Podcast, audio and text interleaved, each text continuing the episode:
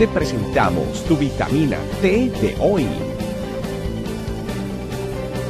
Teoterapia, amor de Dios para tu sanidad y tu crecimiento.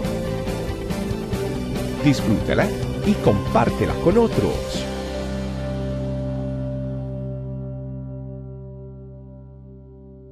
Muy buenos días familia, bienvenidos un día más a nuestra vitamina T diaria, la T de la teoterapia, el alimento que necesitamos para nuestro cuerpo, alma y espíritu, que es la palabra de Dios. Nuestro tema de hoy, el temor huye de algo que no le persigue. Vamos a Deuteronomio 31.6, donde dice, esforzados y cobrad ánimo, no temáis ni tengáis miedo de ellos, porque Jehová tu Dios es el que va contigo, no te dejará ni te desamparará. ¿Qué pasaba en este tiempo? ¿Quién daba estas palabras? Eran las palabras que Moisés le daba a su sucesor. En, este, eh, en, versículos antes, en el capítulo anterior, dice Dios a Moisés que él no iba a ver la tierra prometida. Algo había pasado y algo, en, en algo había fallado Moisés. Pero Dios ya tenía una promesa de que le iba a entregar al pueblo la tierra prometida. Y había un cambio de liderazgo. Y en este cambio de liderazgo, Josué tenía que reemplazar a Moisés. Y yo me pongo a pensar, ¿qué, ¿qué pasaba por la mente de Josué en ese momento? ¿Cuántas dudas, cuántos temores podían haber en la vida de él en ese momento? Porque era bastante difícil llenar el liderazgo de Moisés. El hombre que veía a Dios cara a cara. Registra la Biblia que muchas veces cuando Josué hablaba al pueblo, que Moisés hablaba al pueblo, aún su rostro resplandecía. Fue el hombre que Dios le entregó las piedras hechas, escritas por manos de él mismo. No veo en otra parte de la Biblia que Dios le haya entregado a alguien algo escrito con la mano de Dios. Que alguien haya abierto el mar rojo. Entonces, ¿hay un historial anterior en la vida de, de Josué? Claro que lo hay. Hay un historial de que él estuvo cerca del que estuvo cerca a Dios. Estuvo al lado del hombre más cercano a Dios. Y en este caso era Moisés. Fue el, uno, fue el más fiel a Moisés y a Dios.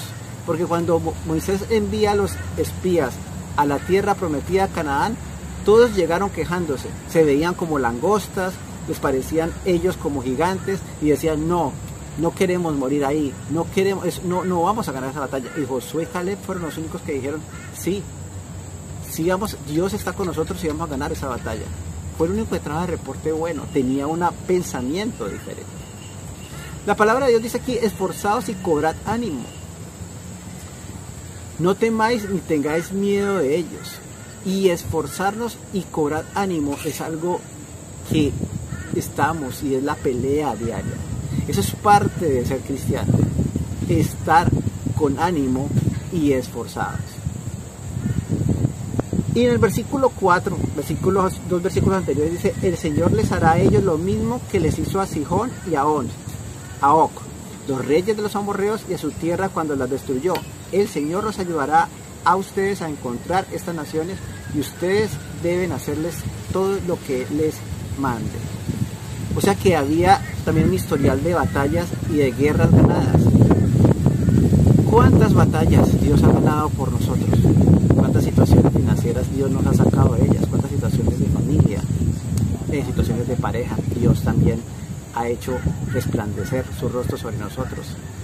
¿Cuántas situaciones de depresión, de, tristeza, cuando nuestras fuerzas están por el piso? ¿Cuántas veces Dios nos ha levantado? Y a veces olvidamos todos sus beneficios. El Salmo dice que, y no olvide ninguno de sus beneficios, a veces nos olvidamos de las batallas que ya hemos ganado. Y es bueno hoy traer a memoria eso, porque Josué ya había ganado muchísimas batallas antes. Josué había visto muchas cosas antes. Y Josué vio a un Moisés abrir, el, mar, el, mar, el mar rojo. Por eso, Josué después de esto pudo abrir el río Jordán. Porque tuvo un líder que le enseñó a buscar a Dios. Él no siguió a Moisés sí, lo amó como líder. Claro que que haber sido difícil el cambio, pero él sabía, Moisés por qué era así, se sabía por qué Moisés era el hombre más manso de la tierra y por qué en ese momento era el, líder más fuerte que había en la, en la tierra. Sabía de dónde provenía la fuerza y el poder de Moisés. Dice la Biblia acá, porque Jehová tu Dios es el que va contigo, no te dejará ni te desamparará. ¿Y qué va con nosotros? ¿Va la duda? ¿Qué es lo que realmente va con nosotros? Lo que genera peso. La presencia de Dios nunca va a generar peso sobre nosotros. Dice la Biblia que mi yugo es fácil y ligera mi carga. Y tal vez es el cansancio y muchas cosas que llevamos. Tal vez es como, como cuando viajamos, ¿no? Cuando viajamos llevamos muchas cosas y son peso para nosotros. Y se vuelven en un, en un fastidio nuestra maleta. Entonces, hay cosas que no debemos llevar. Y una de las cosas que no debemos llevar es que la duda sea lo que reine en nosotros. Nosotros generalmente dudamos en lo que debemos creer, dudamos en la palabra de Dios, dudamos en todo lo que Dios ya nos regaló, en las palabras que recibimos cuando vamos a la iglesia, en la palabra que Dios nos regala en la mañana, en lo que recibí el sábado, en el sermón, lo que, lo que escuchamos en el sermón. Lo olvidamos fácilmente y dudamos sobre eso. Pero si creemos en nuestras dudas, creemos en nuestros miedos, y eso le da poder. Porque generalmente nosotros huimos de algo que no nos persigue.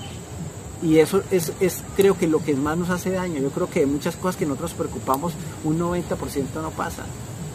Pero muchas cosas pasan si creemos. Porque Dios está con nosotros. Y entonces la presencia de Dios es vital acá. No es tantos planes los que tengamos para este 2024 no es tanto lo que yo pueda trabajar hacia eso, sino es saber que la presencia de Dios está conmigo, es saber que Dios va a cumplir sus promesas y es saber que yo tengo que hacer mi parte para que Dios también haga la suya. Por eso familia, es muy importante hoy llenar nuestra mente de Dios, porque si llenamos nuestra mente de Dios y de sus palabras, pues no va a haber campo para las dudas. Vamos a estar satisfechos de Dios y si estamos satisfechos de Dios, pues no, la duda no va a caber, no va a haber campo para la duda. Y para terminar, Cuenta la historia de que un cuervo le dice a un gorrión, yo no entiendo por qué esta gente anda corriendo, no entiendo por qué esta gente anda angustiada, corriendo a cada rato. Parece que no tuvieran un Padre Celestial como el que tenemos nosotros, respondió el, gorrión.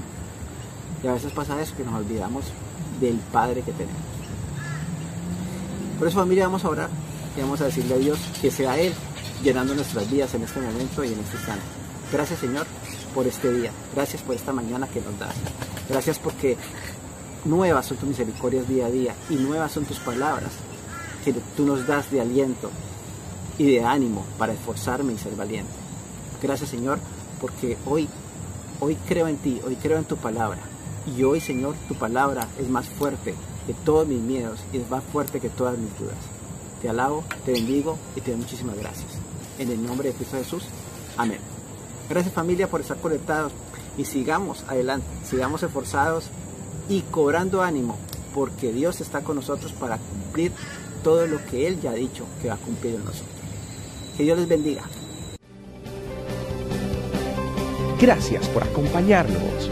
Recuerda que en tu familia iglesia, este camino, estamos para servirte. Estecamino.com